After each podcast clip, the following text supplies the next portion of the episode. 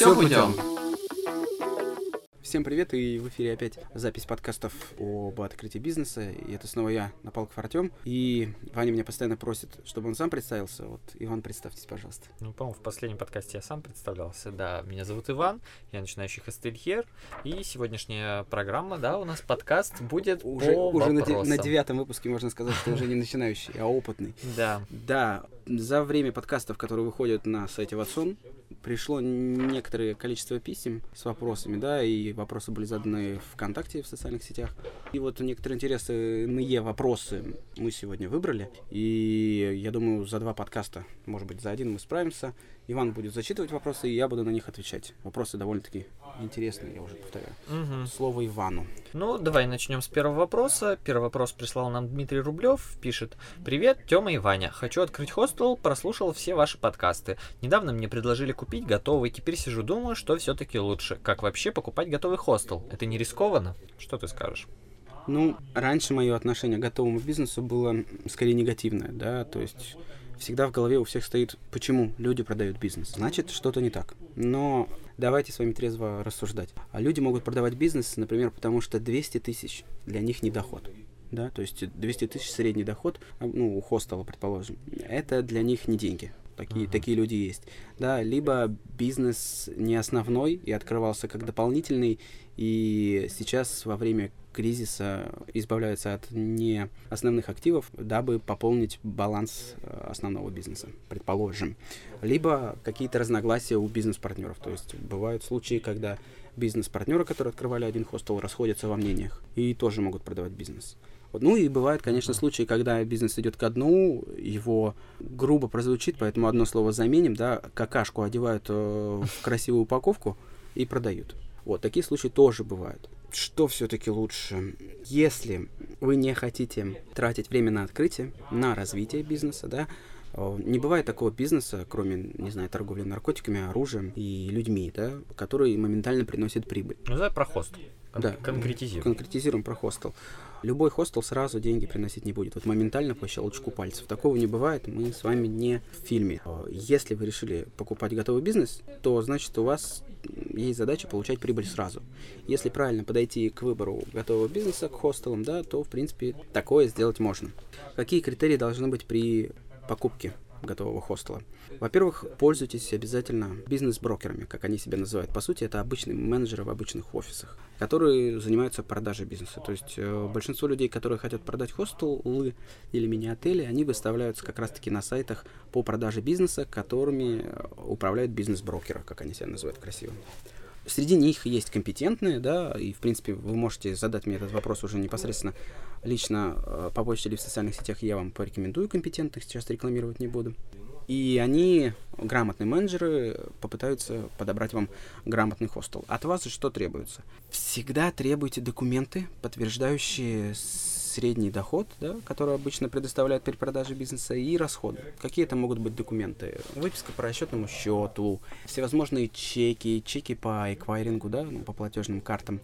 Все это требуйте для просмотра. Не ведитесь на красивые цифры просто так.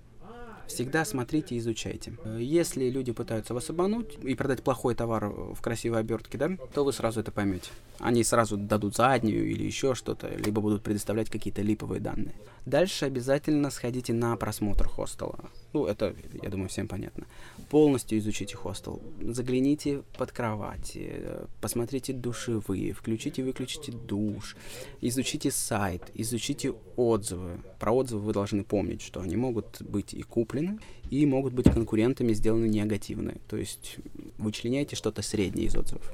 Самое было бы эффективное после просмотра бизнеса кого-нибудь попросить из ваших знакомых туда заехать пожить на сутки. Тогда вы узнаете все потаенные тайны, он может разговориться с ночным администратором, а обычно они болтливые, и все, в принципе, могут разболтать. Почему продают, и если не знают, что продают, администраторам иногда собственники бизнеса не говорят, что они продают бизнес, чтобы не спугнуть их.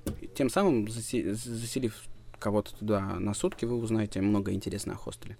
Если заселить никого не получается, то попытайтесь после просмотра хостела вернуться в хостел и поймать кого-нибудь из гостей, тоже расспросить. Я думаю, на контакт пойдут, ничего страшного не будет. Вот изучите сайт обязательно. Посмотрите, настроен ли сайт по SEO, как выдается сайт по основным запросам. Если сами в этом ничего не понимаете, обратитесь к специалистам. Я думаю, у всех есть друзья, которые в этом разбираются. И на основе этого уже выбирайте хостел. Обязательно при покупке бизнеса нужно заключать договор. Ну, это все стандартно. С юридической точки зрения все должно быть правильно. И смотрите, чтобы вы не купили хостел слишком завышенной ценой.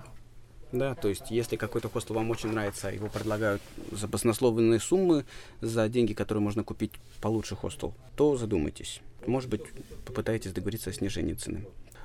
Если вы решили купить готовый бизнес, то покупайте его осенью. Почему хостел лучше покупать осенью? Потому что весной они начинают дорожать дорожать, как корюшка первая вы, выловленная в Петербурге. Потому что с мая начинается сезон, и обычно цены повышаются. Угу. В принципе, это все советы, которые можно предложить. Артем, а перепродать этот хостел можно потом будет? Ну, в принципе, да. У моих знакомых был опыт. Они продавали один из хостелов. По личным причинам они там не пошли.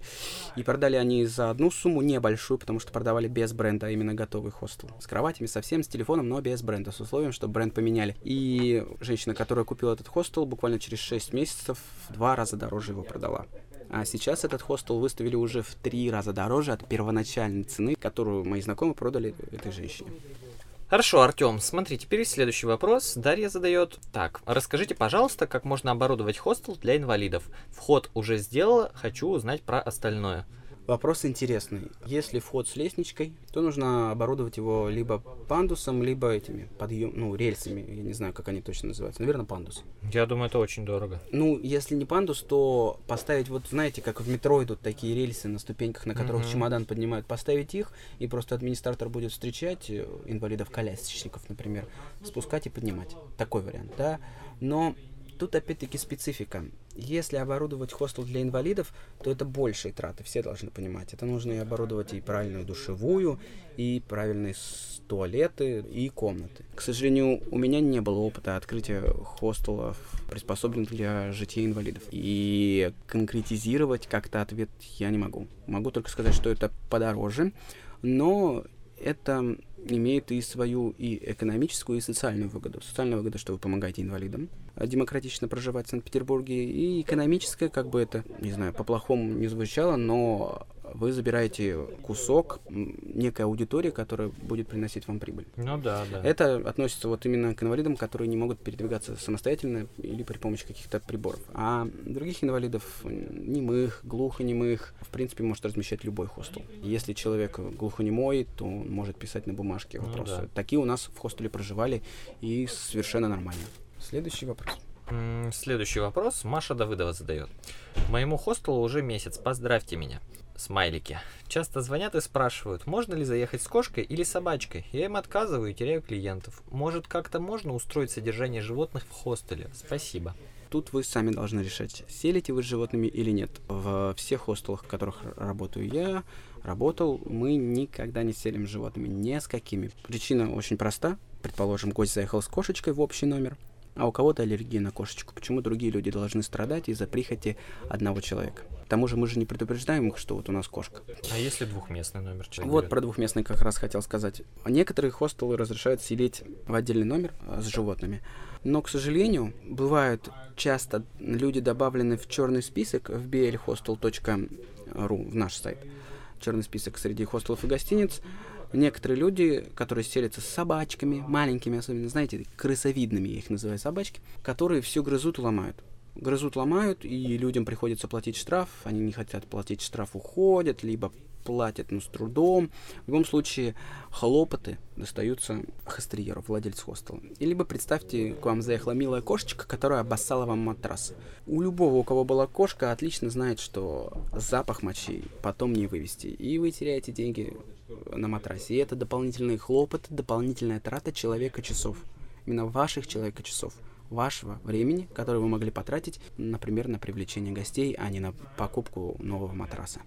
То есть тут каждый хостел решает сам. В принципе, в идеале было бы отлично, если была бы отдельная комната с отдельными клетками для животных, но Это идеальный вариант, который существует, предположим, на бумаге, но в реальности не существует. Есть много гостиниц для домашних животных. Люди могут отдавать туда своих зверей. Там нет людей, и звери, я думаю, живут комфортно.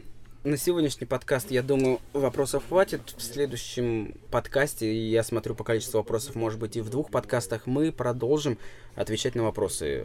Спасибо Ивану, спасибо всем, кто нас слушал. Иван, вам да, слово. благодарю Артем за интересные ответы. До скорых встреч. Пока-пока.